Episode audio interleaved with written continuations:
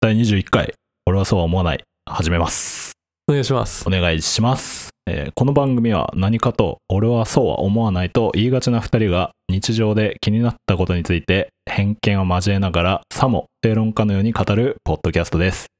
よろしくお願いします。はい、21回。11回です。今日はあの、うん自宅で珍しくお収録してるんで、い第一ね。つぶり？対面収録っていつぶり？だいぶあのー、あれじゃない？ルッキズムの話したぶそうじゃんそうじゃん。ルッキズムがだってね、もうだいぶ前。だいぶ前だな。8回とかか。え、あ、そんな前なん8だ回。。そうそうそう。ルックスって何？は8回なので。へえしかもね、ルックスって何よね、あんま伸びてないんだよ。この話の中で。ー、なんでだよ。みんなあんま聞きたくないんだろうね、多分。そうか。そう。そうああ、そういうことね。聞きたくないんだ。多分あんま聞きたくない。なるほどな。結構面白い話したた気がするけどな。そうなんですよ。僕らとしてはね。うん。うん。今日は何ですか？まあ、まあ、最近？最近じゃないか。うん。えっ、と、性格診断？うん。16うん。パーソナリティ診診断断みたいな？やめっちゃ聞く。つを聞きますよね。聞きますね。そうで、うん。まあその類のものって今までもいっぱいあったじゃん。あった。血液型とかね。そうそうそうそうそう。それでまあ我々は何なのかというね。そう。おー、我々は何なのか。うんすごい。深い問い何だ。なのか。深い問いだ何。者なのか。うん。だからうん血液血液型言う？血液型何？俺 O だよ。あ一緒だわ。あんぼ O なの？俺もだあ、そよ。うか、一緒か。うん。っまあなんだろう大雑把って言われがち。言われがち。うん。まあ大体の人間は大雑把なんで、そうだよねなんか。そういうのはあんま信じてません。神経質じゃないだろ。そんなに人は。大体の人大雑把だから。大体の人そう。ん。うん。あと何？カテゴライズの今までにあるもの。よくあるカテゴライズだうとん、え、でも血液型以外ってあったっけ？ないか、あんま聞かなくない？こいつはまあ、確かにないね。こいつ。はこうですみたいな。なんかね、うん。ねこれちょっと前のワードなんだけど、うん。意識高い系とか。あ っていうくくりはある。あー、ちょっと前のワード。はいはいはい、はい。わかる？まあ確かにな、それななんだろうな、ちょっとジャンル、ジジャンルになるよね。ャンルになるなそう。またちょっと違うのか。すげえ前のワードだよね。なんか、何々ガールみたいな。山ガールとかさ。あーな、はいはいそういうなはい。んかそのカテゴライズはあるよね。ああー、あるな、確かに。あった、その時。えっ、と、量産型とかさ。あで多分今だと、その、量産型地雷系とかっっていう派生の仕方をしてはいはい。呼ばれてる。確かにな。今よくあるカテゴライズ、地雷系はよくある。聞くね。いつの時代もあるー。それって、うんなんだろう、まあそれをになりたい人がいるわけじゃん。うん。いるね。あんま俺思ったことない。いああ、そや、そのなんか、う。うん。こういう系の人、うん。まあだからなんなんとか系、なんとか系がある中で、うんあ、自分ってそういう感じになりたいな、みたいなって思ったことはある。ある？俺ないんだけど。えーっと、いや、この人になりたいは思ったことめっちゃある。あでも、そのくくりに入りたいと思ったことはあんまり俺もない。あ、はいはい。うん。そなんか人は、人というか日本人う。うん。は、ね、同じグループに入りたいというか、そうだね。同調圧力みたいなのあるね。うん。で、なんかさ、うん例えば流行りの服、うん。洋服があって、うん。それを着て、例えば街とか電車とかで同じ服着てる人いたとしたら、うん。どう思う派？えっと、グループの中で全部同じ？ってこと？じゃあその電車の中とかで例えば自分が買った服とかが同じその同じ服ああ、同をじ服ね。着てる人がいたら嫌だな。え嫌だよね嫌だ。でなんか俺結構あんまり嫌だ。前の俺もすげえ嫌だな。もうこの服もう着たくないかもって思うレベルなの俺は。うん。でもなんかテレビでうん。その同じ服うん。の人同士どう思うかみたいな番組で、はなんかう嬉しいっていう人が結構多かったの。なんかそのい。自分はそうそうそう自分は間違ってないというか、か自分と同じ感覚センス持ってる人がいるんだとか、街ですれ違ったりねうん。うん。そういうなんか距離感の近さみたいなのをうん。感じて、うん全然嫌じゃないですみたいなむしろ嬉しいですみたいなうん。その、なんだろう、街頭インタビューだったかなみたいな話の番組があって、割と最近？いや、でもちょっと前かうな。ん数年前ぐらいだと思うけど、いや、お前一個もわからんと思って。びっくりすんね。うん。確かに。だからまあ、カテゴライズ、そういう意味でのなんか、枠組みに入りたい人は多いのかな、みたいな。多そうですね。う。うんん。そう。最近、そのアンボが、アンボと、えっ、と、16パーソナル診断の話で盛り上がってた時があって、そうね。ちょっとこれ分かんない人調べてみてほしいんですけど、あのーなんか INFP とか、なんか謎の、そえっ、と、アル英語のファベットね4つの羅列で、自分が何々であるみたいなのが、は結構事細かに分かる診断があるんだよね。でもわかんない人いないんじゃない？もう、うんこれを聞いてくれてる年齢層まあさすがに知っ。てると思うんだけど、で、俺びっくりしたのが、うんそのアンボはうん24歳ぐらいの時に、えっ、と、専門学校うん。通ってんだよね。そうだね。その時の専門学校の子たちの自己紹介でこれが出てきたっうん。ていうのを聞いた時に結構衝撃だったの俺。すごいよね。もう初対面で、私は何々ですって言う。なんか、私は何々ですっどういううか状態？それ。私は何々ですっていうより、うん。なんか会話の一個のうん。テーマというか、あその、初めましてでこう喋ってる中で、あ。うん。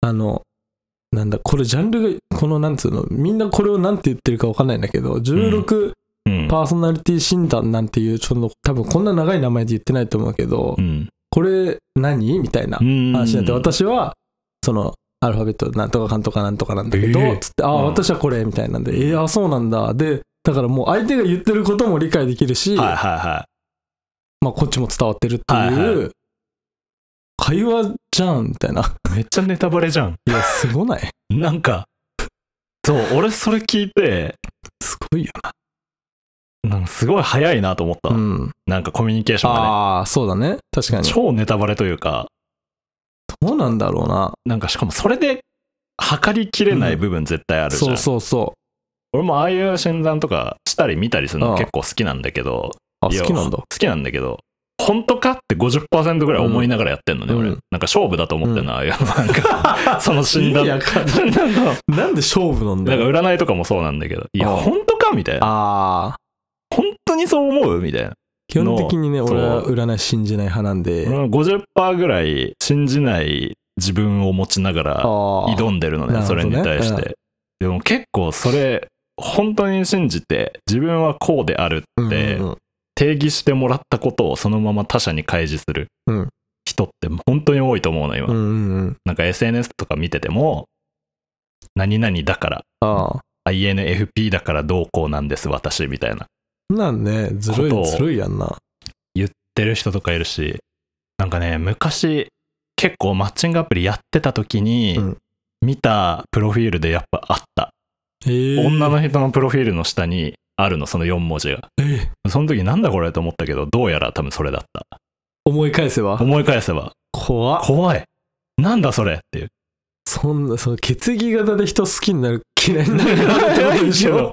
怖すぎだろ。なんかまあ、その一昔前の血液型診断よりは、まあ性格かもしれんけどさ。そう、企業とかでも使われることあるから、このテストはねねそう。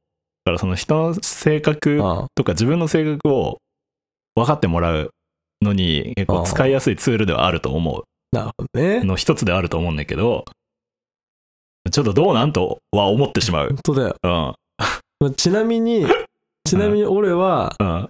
えっと、ENTPA はい。っはい。ていう討論者ってやつですぽいね。。僕は。すごくぽい。すごい、これすごうんいなんだろう。うん。概要というかざっくり言うと、うん。討論者は好奇心旺盛で柔軟に物事を考える上に知識的な難題が大好きです。うん。で、題が、うんえ ENFJ、ENFJ。はい。主人公タイプです主人ね。公タイプらしい。うん。ENFJ。楽観主義者としてうん。周囲をインスパイアし、自分が正しいと思うことをすぐさま実行します。うん。ああ、勇者ですね。まあ、なんか言ってることはね、まあ合ってるなって感じではあるんですよ、こへれ、ー本当に。思うんですよ、俺も。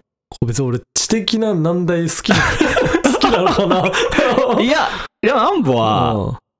あの、知的な難題、この言い方があんま微妙なのかな？知的な難題っていうか、うん。こう、答え出てねえよな、みたいな。あもの？のに対して、こう、言い合ったりとか確かにね。するのは好きなんだろうなって、肌から見てて思う。ああうん確かに基本確かにね言い合うのはね基本そうそうそう好きなんでで、それって答えないからなんだよね。そうまだ。確かにね自分がなんだろうん。うもう友達の話でさ、うんまあ恋人が、うんこうこうこうこんなことされてすげえ嫌だったんだみたいな話を友達からされたとしてうん。まあそれはなんか大体の人というか普通はうんその,、その話してる子に共感して、うん。そうだなそんな恋人ダメだよみたいな話になると思うんだけどうん。俺はなんかそのいや恋人側にはこんな理由あったんじゃね？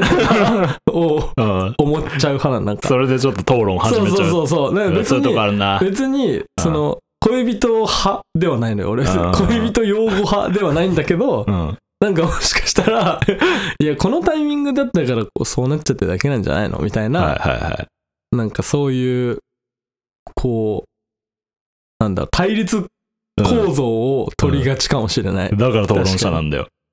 じゃあ討論者じゃんアンボね、すぐ、すぐなんかね、二項対立に持ってくんですよ。物事を。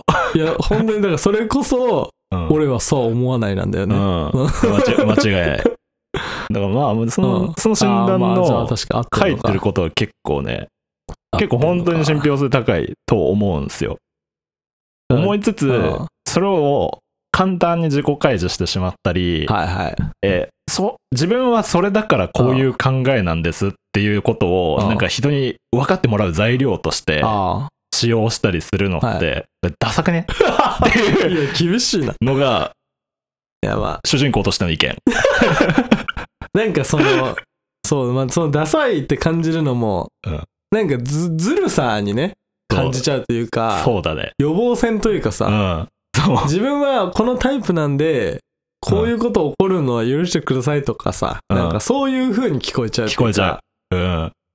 いや自分なんか何かが自分にとってマイナスなことが起きてもうん。いや自分はこのタイプだからうん。みたいなで相手にもそれを言ってるからうん。いや自分はそうなんだよみたいな、うんそうだね。いやそれはなんかその それずるだろずるいな。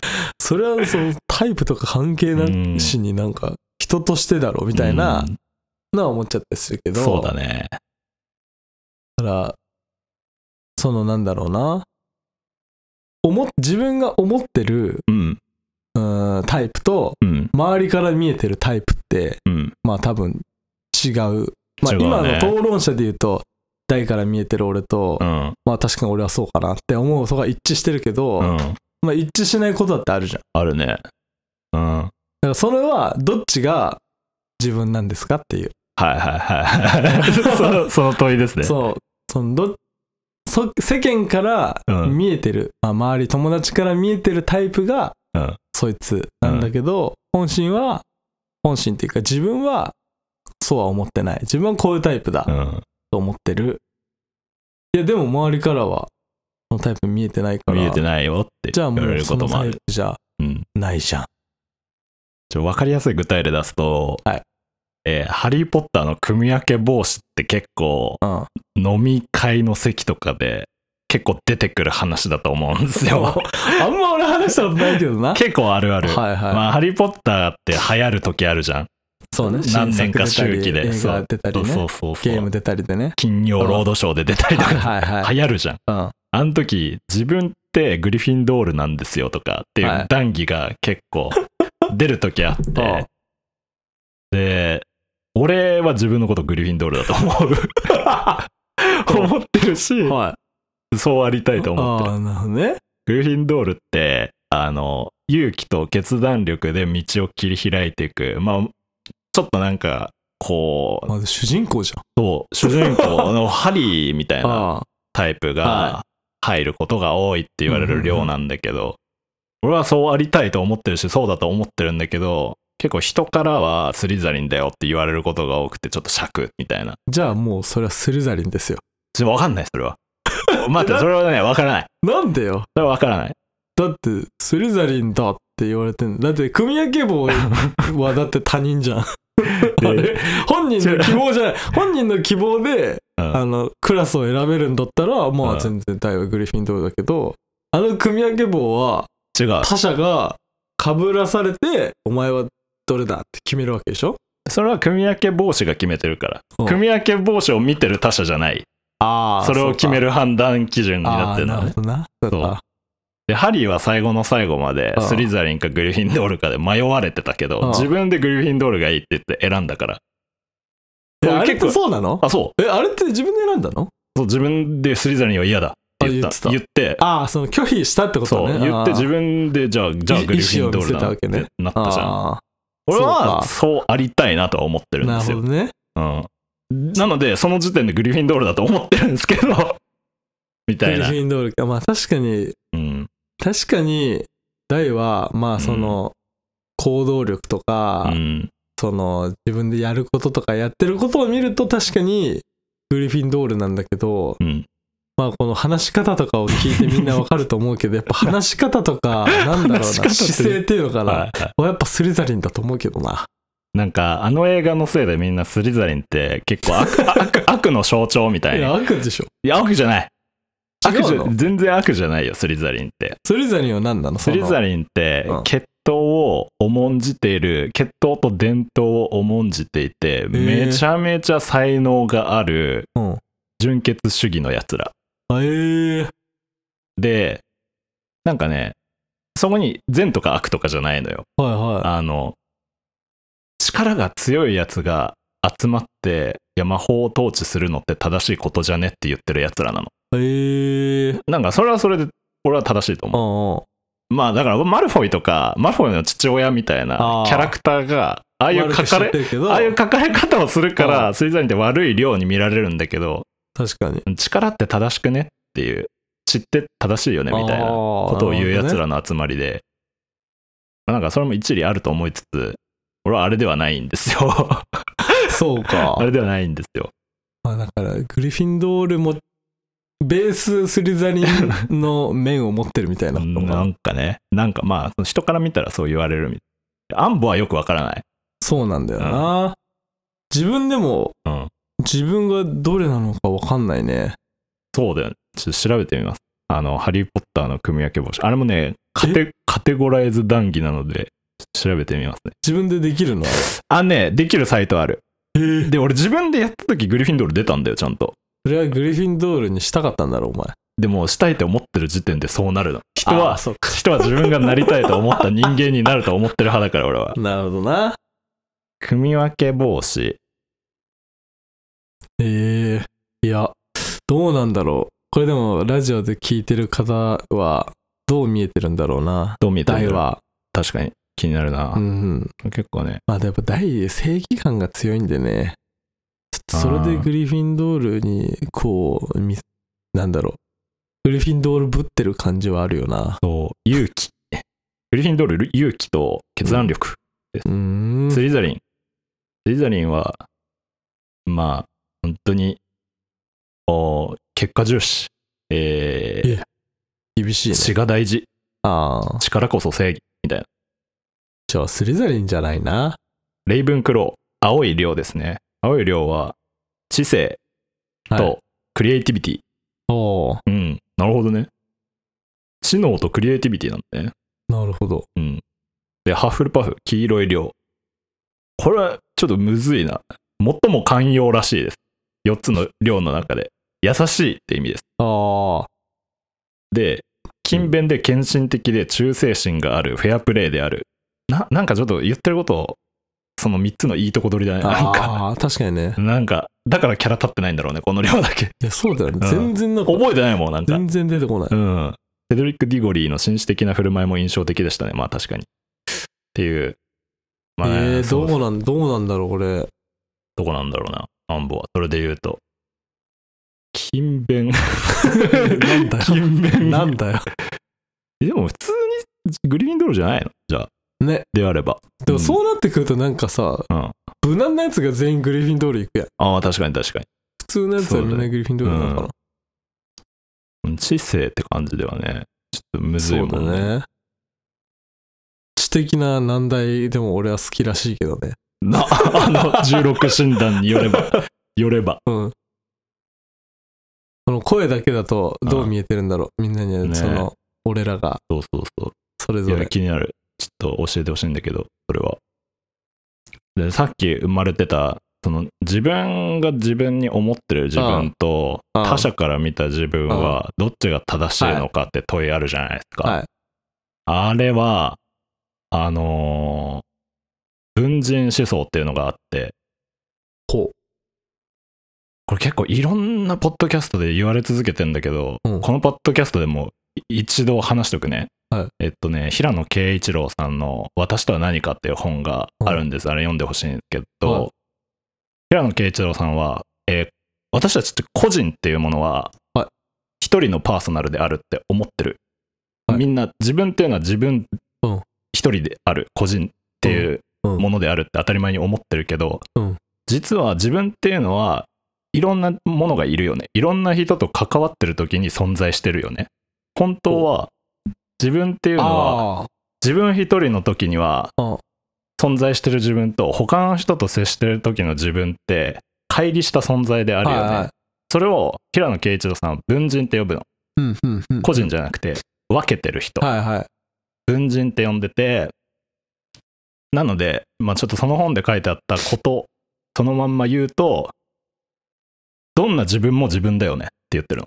うんうん。親と接してる時の自分、はいこの友達と接してる時のこの自分。コミュニティごとの自そうそうそう分ね。このコミュニティの時で、にいる自分。うん会社にとにはいいる時の自分、はで全部文人として自分って成り立ってるよね。うんうんうん。だから、どれが本当でどれが嘘とかっていうのないよって言ってるんですよ。あうん、あ、なるほど。そう。それをまとめて、ひっくるめてそう、自分であると。そう。なるほどね。まあ文人っていうものを持ってみんな生きているから、あんまりなんか、このパーソナルを一つの面からは見れないよっ。ていう話してて、俺はこれは結構、まあ本当だなと思ってるんですよ。まあまあ今のところ。でも確かにね。まあちょっと疑いながら読んではいるんだけど、なんか、確かに。まあ、今のところ本当だなと思ってるんですよ。この2023うんそう思う年現在。うん。そう。なんで、俺は自分で自分のこと勇気と正義感があると思っているけど、その人から見たら結構冷徹に見える瞬間もきっとあるうんとかね。はいはいはい。どっちも正しいんだろうな、みたいな。うんそう。っなるほどね。ていう見方はあるよ。文人思想。文人思想って言います。これもう本当へー多分いろんなポッドキャストで出てる。あ、そうなんだ。うん、この話。でも確かにな。その文人が、なんか自分が好きかどうかだよね。ああ、まあ確かに。このコミュニティにいる時のこの自分の人格うは、ん。自分は好きかどうかみうたいな。ん、わかる。自分として認めたくない人とかはいるだろう。いる。ね。例えば会社にいる時の自分がすげえ嫌いな人って、うんそこの文人が死んじゃうからさ、ああ。あの、どんどん自分を苦しめる存在になってるわけじゃん。はいなるほどね。だから病むよね。確かに。なんか結構一般化されてきた話でさ、うんあの、本当の自立とは依存先を増やすことであるっていう。なんだよ、一般化されてんの？されてるすでにもう。初めて聞いたぞ。えーっと依ね、存先を増やす？うん、あの、えー、脳脳脳脳科学者だっけ？違う、精神科医だっけ？が言ってる。本当の自立とは依存先が1個ってその依存先がなくなるとしあもう終焉するじゃんその人のアイデンティティって、確かに。例えば俺は会社人間です。もう会社にもう命かけて生きてます、これが俺のアイデンティティですって人が会社でクビクビになったり会社が潰れたりしたら一気に精神病むじゃん。そうだね。でも会社もあるし友達もいるし家族もいるしスポーツもやってるし副副業もやってますみたいな。はいはいはい。いろんな依存先あります僕。っていう状態の人って。崩れにくいどれか、どれか一個が破綻してもうん。生きていきやすいじゃん。なるほど。この状態って自立だよねっていう、その精神科医の方は言ってて、結構一般化されてる今それ。いや、ちょっとあんま俺ピンとこなかピンったな。とこない嘘やっぱなんか逆にう、ん、それこそうん、職人さんとか、うん、一個のことをめちゃくちゃ極めてて、うん。それだけを極めた人の自立ってうん、それが破綻しても、やり抜ける。破綻したところでう、ん、そこの個人の強さみたいなのはうん。残ってるみたいなああ。イメージあるなま確かに。一個やり抜いた人ってね、それなりの強さあるもんね。た例えばなんだろうわかんないけどさ、うん。何？あの昔ながらのさうん。なんだろうなだるま作る人とかさだるまの目描く人とかいるじゃん、うんいるね。ああいうさああいう職人さんね。そうあとあの何？あの道路の標識の、うんあの文字書く人いるじゃん？うん。手書きで書く人、うん。あの人たちってやっぱもうあれだけで生きてるでしょうん。そうだ、ね。であれを極めてるじゃんうん。でじゃあもし仮にあれがあのまあもう今後全部電子になります、モニターになりますうん。手書きで書く必要ありません、れこそ物は必要ありません、うんあなんかホログラフィックで今後やりますってなったとしても、うんなんかそういう人たちって破綻しない気がするそういう人たちの方うがん。なんか新たなうん。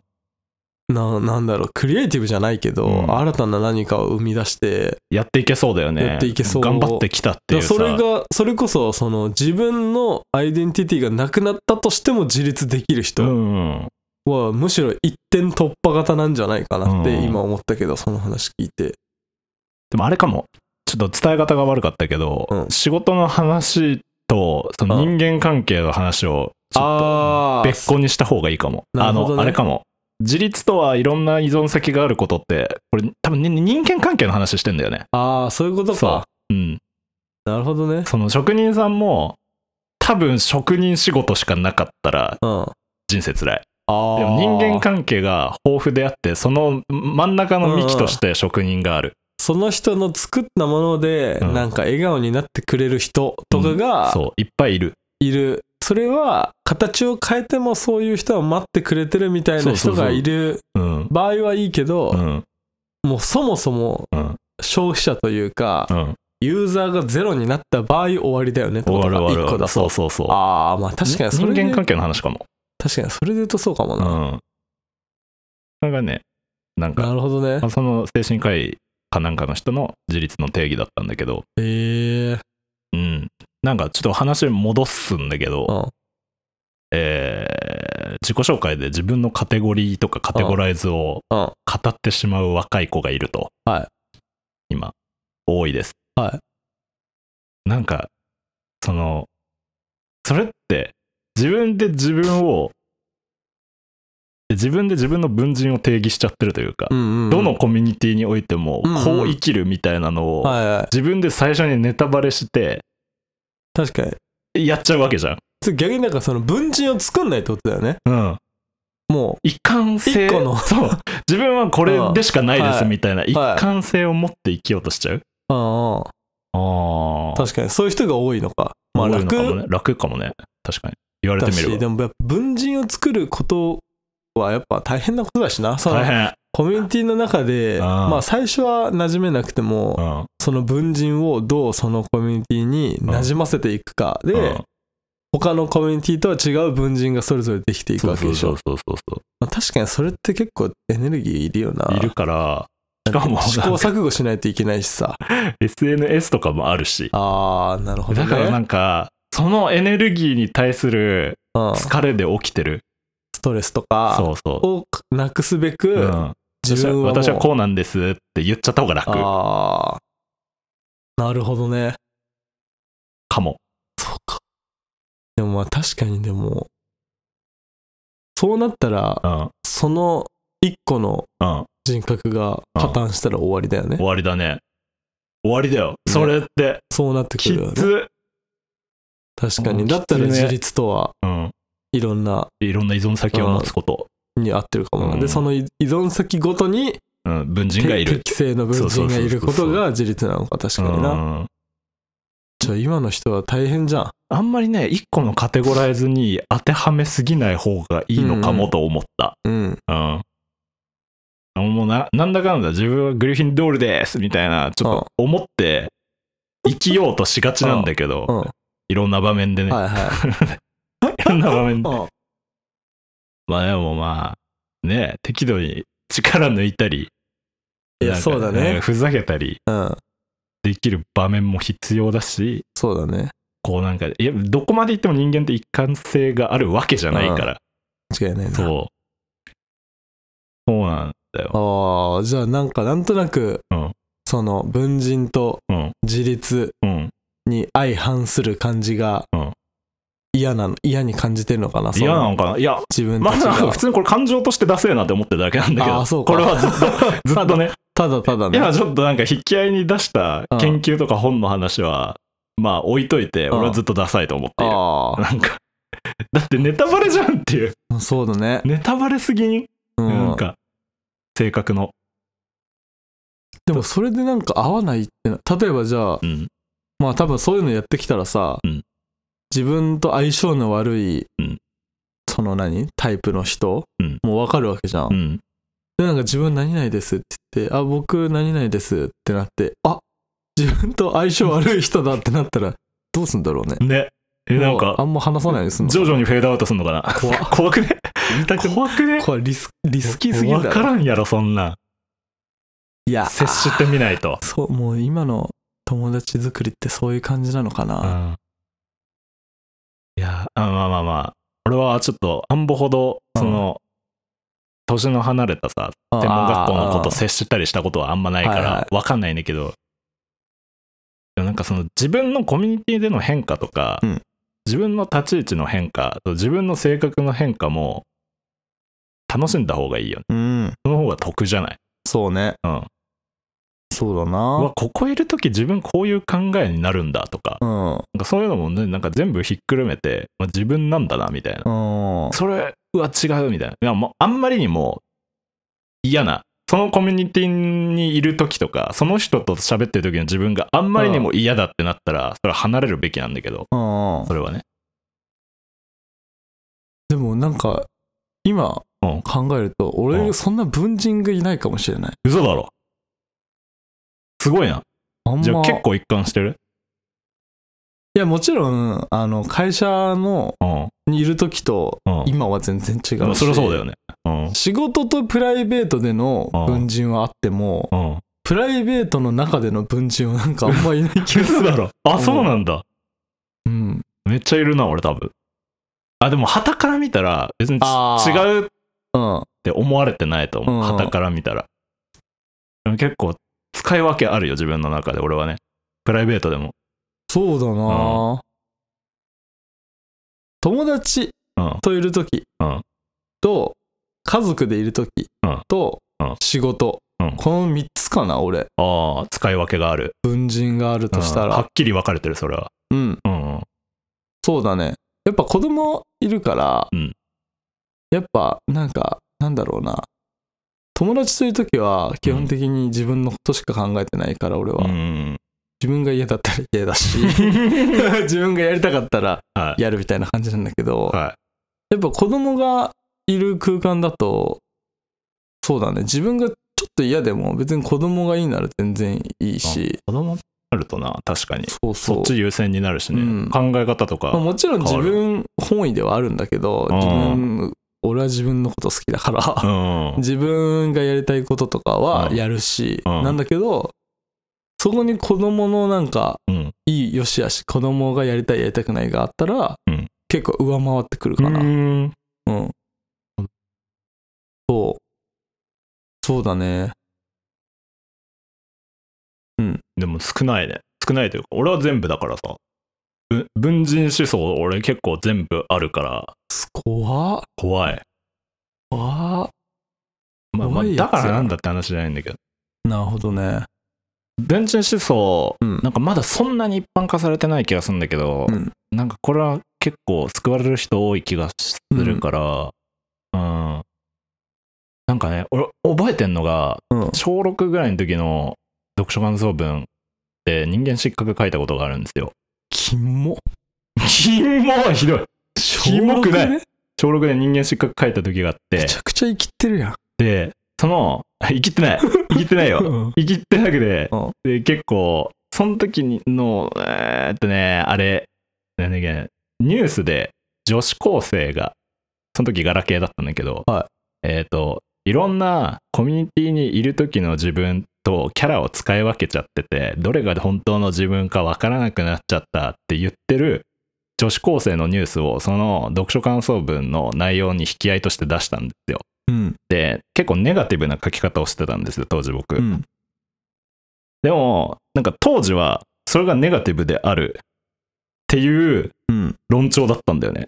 うーん、なるほどね。いろんなキャラを使い分けちゃうことはいはいって、はわかる社会的にネガティブ。様性ということがそう。求められてないというか、一貫性大事だよっていう。うんうん。で、どれが自分のキャラか分かんなくなるって一個人と。しては、うんあなたは何者なんだみたいなとこそうそうそうろが重要視されてたわけか。そう。あそれね、引き合いに出して、人間失格の主人公の洋蔵だっけ？洋蔵も同じ状態なんだろうな、みたいな、分かったようなことを書く、お前すげえなク。ソ書きだったんですよ。小 6? それをえ書いてたんだけど、いや、今思うと愚かだったなと。はあ。だいぶ時代変わったなっうん。て思った。確かに。うん。でもみんな、その、自分をうん。カテゴライズしたがる人たちは、自分を一貫化させたいんだろうね。うん、そうだねそ。っちに本当は行きたいんだろうね。難しいね。なんか、うん。今時だけど、うん。やってることは昔。そうそうそう。そうなんですよ。へえそう。なるほどね。なんかわざわざ複雑にする必要はないと思うんだけど、ないと思うんだけど、人人間って結構複雑な存在だから、まあやっぱじゃあ楽したいんだな、みんな。うん、楽したい。きっと。楽でやりたい。よくない答えを出したい。なんか、自分ってこうだよな、きっとって答えを出したいけど、うん。なるほどね。出ないっすよ。すごい難しいね。この、今は、個人とは何か、その自分にしかできないことは何だを求められてて、うん。それを簡単に具現化というか、うんカテゴライズするために、うん。自分はなんとかかんとかのタイプですってうん言うけど、うん文人思想とかん自立とはって考えた時に、うん。今求められてるその個人の表現とかは、うん。いろんな自分を含めた自分を表現できている人がうん。その自分であって、うん。一貫性というか楽して自分はこれですよって言ってるのは、うん。こう自己表現ではありませんよっていうことになってくるよね。うわー。まあそっちの方が俺は深いと思うんだけどね。確かに。多面性ある方が。ね、うん。そうだね。絶対的なさ、善人もいないしさ、絶対的な悪人もいないとは思ってるから、俺。漫画家だし。ああ、うん。なるほどね。俺はね、俺も漫画家によって違うんだよ、考え方が。でもそうなるとなんかうん。いややっぱ自分の子供にはさ、うん。もうそれこそなんかやっぱ一個人としてうん。魅力的な人になってほしいなとは思ってるから、それはそうだね。だからなんかそういう風に育てたいし、うんじゃあでもそういう風に育てるってなんだよってなるけど、っうん。てなるとやっぱ一個の何かをこう一個の人格をっていうよりかはやっぱいろんなことをやったり、いろんなコミュニティに入ったりして、うん。なんかそういう自分のいろんな面を知ってトータルの自分は何かみたいなうん。のを分かっていった方がそうだね。人として魅力的になる可能性が高いのかもね、そしてその自分を好きになれるようにああそうね。それが重要だそれが重要だね。確かにうん嫌いだったら元も子もないから、どうにもならないから。うん。えなんかだいぶ深深みまでいった気がするけど、今ー、回。なんかちょっとなんか教育方針が見えたのな、いや、そうだね。自分の子供へなんかああなるほどね確かにカテゴライズされたがる若者たちからここまで来ると思わなかったけど。いややっぱなんか自分のまあその将来ね、ああと10年後？うん。20年後どうなるか分からんけどもっと、もっとすごい何このパーソナル診断が出てくるうん。かもしれないし出てくるねまあ、出てくるだろうけど AI とかが発達してね、絶対そうじゃん。だから、でも自己紹介の時にそれを 自分はこれですって言う言うような人にはなってほしくないかなって今は思ってるからうん、今は俺もそう思う。あ今はね。ーだからじゃあそうならないためには、うんいろんな側面というかうん。まあ子供自身は分かんなくても親はうん。子供のいろんな側面を知ってうん。そのい一人の子供として、うんその文人含めたうんその子をうん。こう見てあげれるようなした方がいいわけだな。そうだね。あうん。まとまったな。いい話だな。いい話だった。お、お便りああ、読むか。そうね。そうだ、前回ね、まとまった。前回読めてなかったからね。こんなにね、このラジオがこんなにまとまることないんですよ。ふ 普段。なんかむずいな、わからんなでいつも思ってんだけどはい。なんかちょうどいい3つがつながった感じがしたなちょうどよかったですよ。はい。まずお便り読みます。はい。ラジオネーム、タイル屋さん。ありがとうございますありがとうございます。根本様、アンボさん、こんにちは。おいおいおいちょっと待てよまずここだよな。根本様？安保さん。なんでだよしいだろ。差をつけてくんな。はい。先週の話題のめんどくさいとの付き合い方ですが、先々週になるのかな？先々週だよね、これね。私は特にアンボさんとの共通点が多く、うん。日常生活で後回しにして後悔することが多いです。はい。料理が好きな私ですが、食後の皿洗いは面倒くさく、テレビを見ているうちにカピカピになって余計に手間がかかるなど、うん、あるね。しかしながら、妻が掃除好きのため、洗い物をさっさと片付けてくれたりと非常に助かっております。このように生活に限らず仕事面などでも自分の面倒くさいや弱点を逆に得意とし支え合っていけるパートナーを見つけることが一番効率的だと私は思っています。過去、お風呂や歯磨きは自分で頑張ろうね。だそうですよ。いやいややってんだって。やってないみたいな言い方すんなよ。やってはいるよ。根本様のドラクエ装備の例えがありましたが、装備だけでなく仲間とのパーティーバランスも攻略の鍵だったりしませんか、はい、あカエルさんでした。ありがとうございありがとうございます、うん。違いないね。ます。そうだね。大人な回答だったななんか。そして俺一番びっくりしてるのタイル屋さん既婚者だったんだって。ね。そこ 急にね急に奥さんが出てきたな。そうだったんだみたいな。確かに。びっくりしてる。のでタイさん俺より弱者男性じゃないです。それで言うと。いや俺だろ？まずまあ弱者男性は俺だったんだろ？まあまあ当時な？当時。当時の俺はは弱者男性だっただけど今は。まあ働いてるしね。アルファ。アルファオス。アルファオスではないけど、うん アルファオスではないけどやっぱまあ、まあ家庭持って働いてるから、ね、そうそうちゃんとしてますよ、性からちょっとはねうん、脱却できてるとは思うけど、うん。すごいね。装備だけでなく仲間とのパーティーバランスも攻略の鍵。ね。これはねすごいそうなんですよ。あうん。これもね、その最強の環境を整えるの中に含まれるんですよ、これ。ーじゃあこれ一個、はい。僕の思う、うんうんまあ俺はそうは思わないまでいかないんだけど、うん。そのパートナーとかうん。友達を、うん。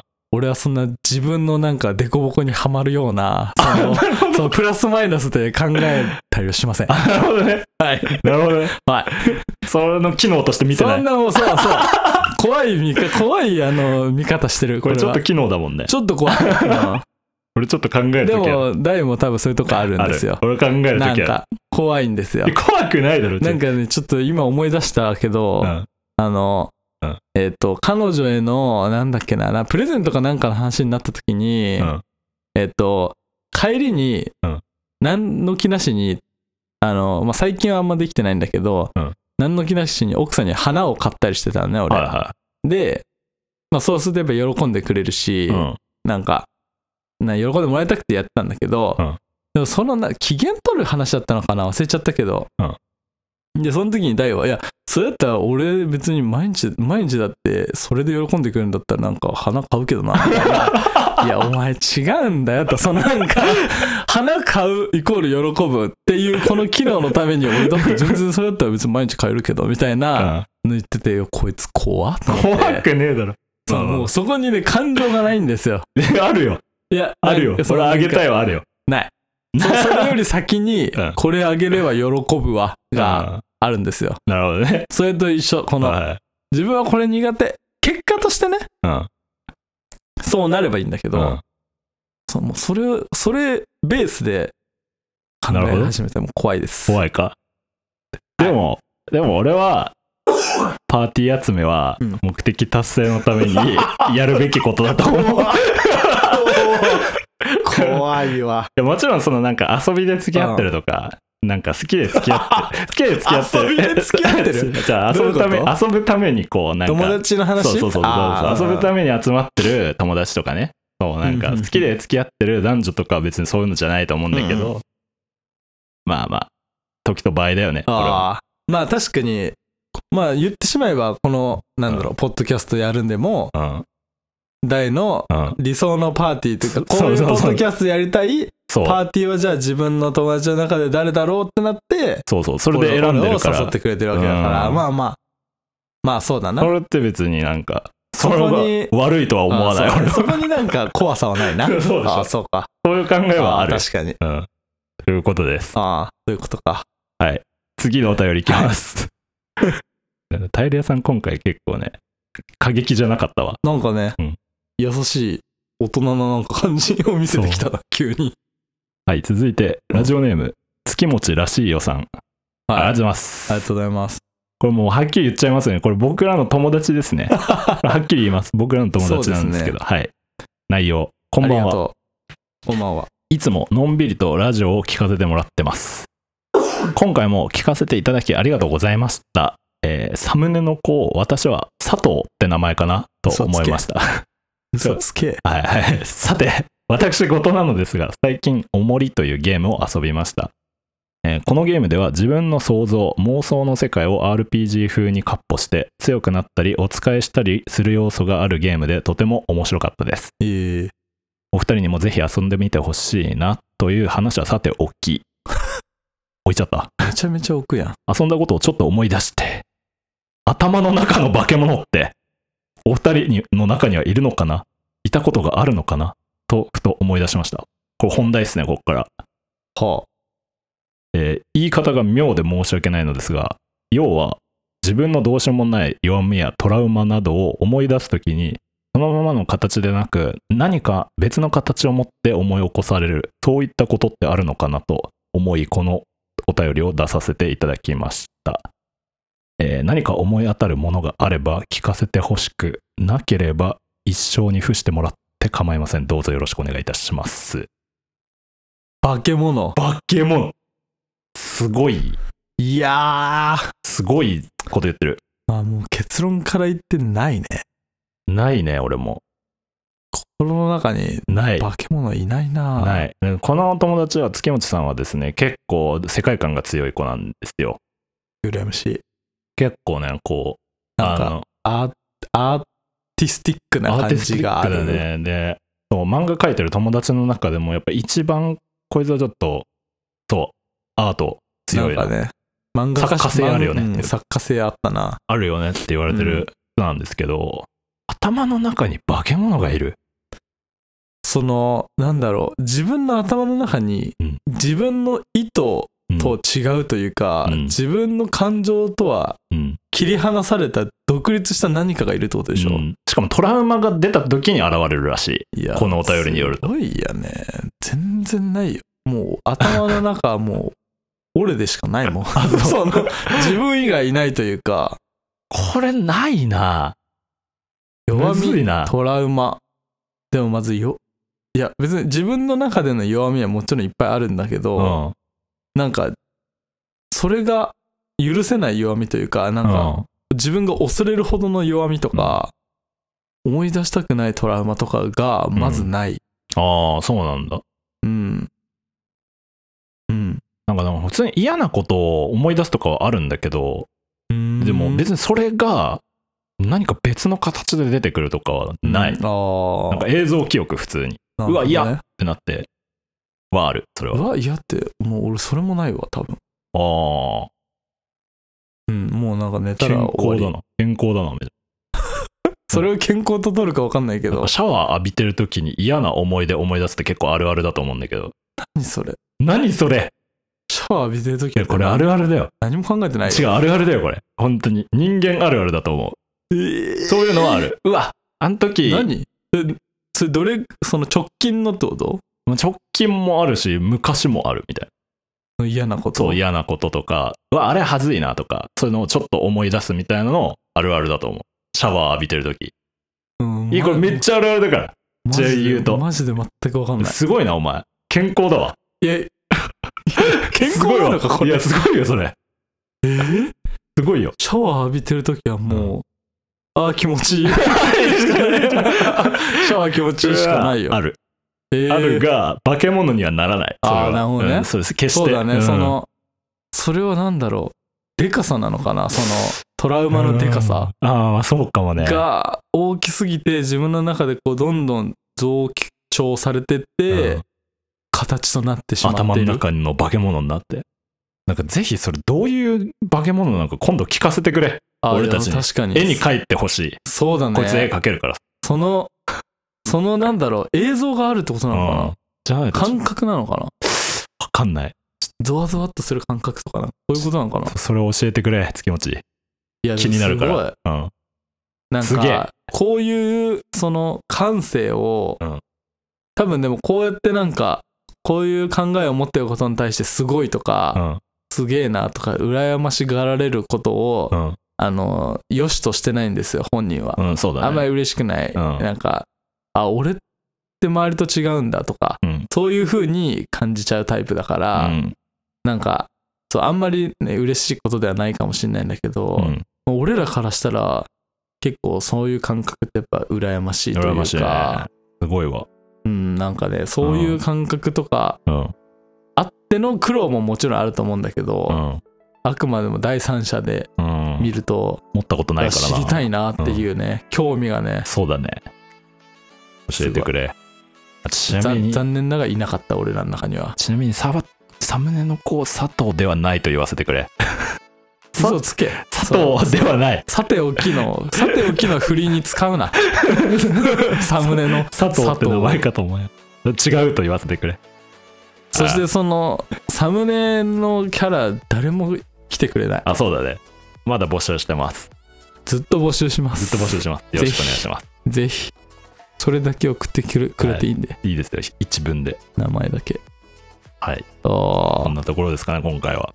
いやまうんあでもこうやってお便りくれることは嬉しいんで、ねありがとうございます。ぜ引き続ひきえーこのラジオでは皆様からのお便り、反論などお待ちしております。いい回だった。いいねうん。結構ちゃんと喋れちゃんたと喋った。気がしす。ます今回、えー第21回。はい俺はそうは思わない。えー今回もパーソナリティは根本と。アンボでしたありがとうございました。ありがとうございました